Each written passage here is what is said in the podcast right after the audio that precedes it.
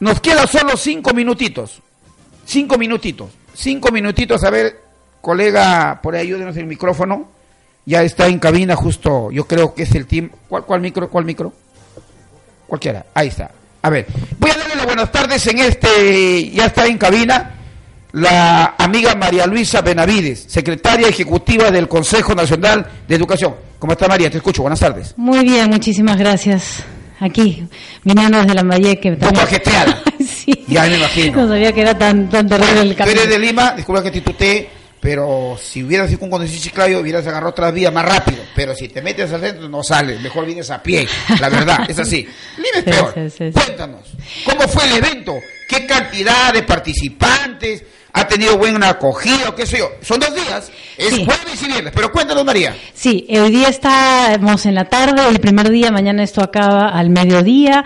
Ha habido más o menos 200 participantes de cuatro regiones, eh, la Mayeque, La Libertad, Piura y Tumbes, que han venido representando a sus regiones para discutir y, y proponer cosas para el proyecto educativo nacional al 2036. Los temas que se, va, que se ha tratado hoy día y lo que se va a tratar mañana. Cuéntanos Sí. para que la gente pueda entender, porque de hecho hoy día te entrevisté en JHC y te dije, gracias porque se están preocupando por el tema de educación. Me parece muy bien, me dijiste que de aquí iban a ir a la tierra de, de, de Vizcarra, a Moquegua, pero en fin, Sí, esa es la próxima semana. Este es el sexto encuentro macro- macrorregional y el de Moquegua es el último, el séptimo. Hoy día ah, se han trabajado tres temas. La evaluación del Proyecto Educativo Nacional al 2021, que es el que está vigente, que empezó en el 2007, también de 15 años de vigencia. Ha habido un panel de representantes de cada región que han hecho un poco eco de cómo ellos han percibido que funcionó o no funcionó, cuáles han sido los avances.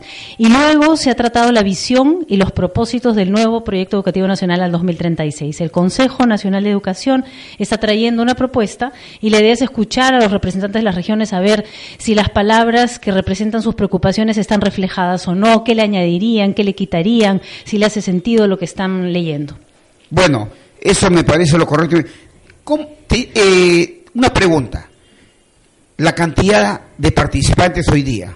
¿Qué, ¿Qué cantidad han participado para poder uno analizar si este evento, bueno, a veces tú no llega al primer día, llega al segundo día, pero qué cantidad?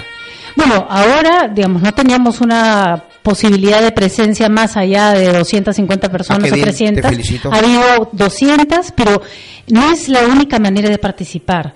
Desde abril, las regiones vienen participando en tres mecanismos de consulta.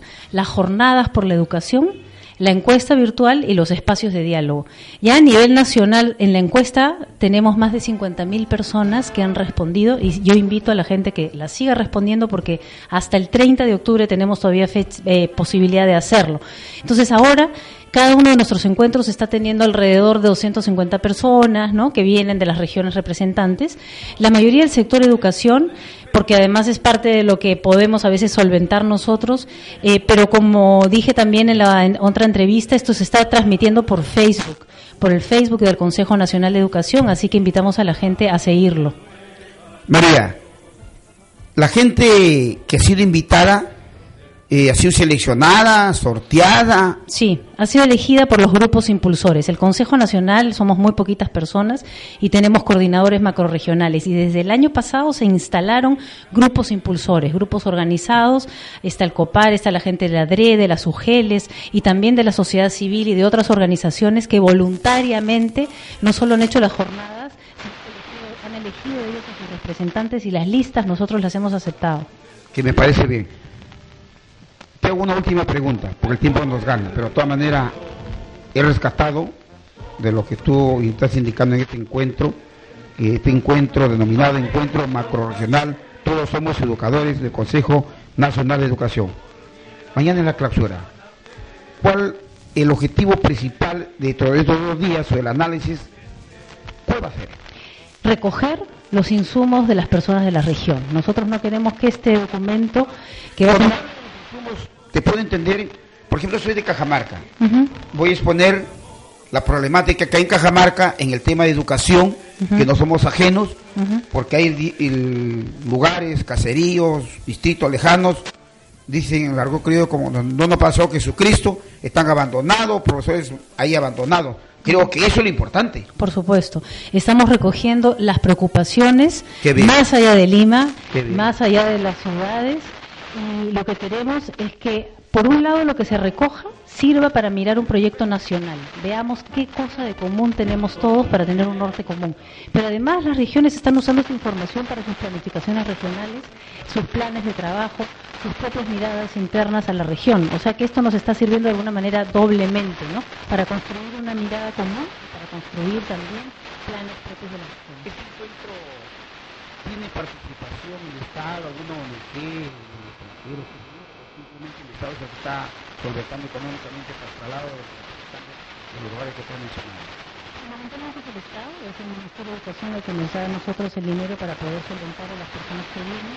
Pero también en algunas regiones hemos tenido el apoyo de UNICEF, por ejemplo, ¿no? Ellos no pueden apoyar en todas las regiones porque no tienen presencia. Eh, y bueno, las DRE también en algunos casos han solventado movilidades, ¿no? De las personas. Sin duda necesitamos seguir eh, convocando a la sociedad. Nuestro lema ahora es todos somos educadores y pensamos que no se aprende solo en el aula ni en el colegio. Todo el espacio, toda la sociedad es responsable de esta tarea. ¿Mañana qué hora es la clausura? Al mediodía, una, dos de la tarde, más o menos. ¿Algún representante de Lima o simplemente clausuran ustedes? Bueno, están los dos consejeros que vienen del Consejo Nacional y me parece que el gobernador de la región va a estar en la clausura.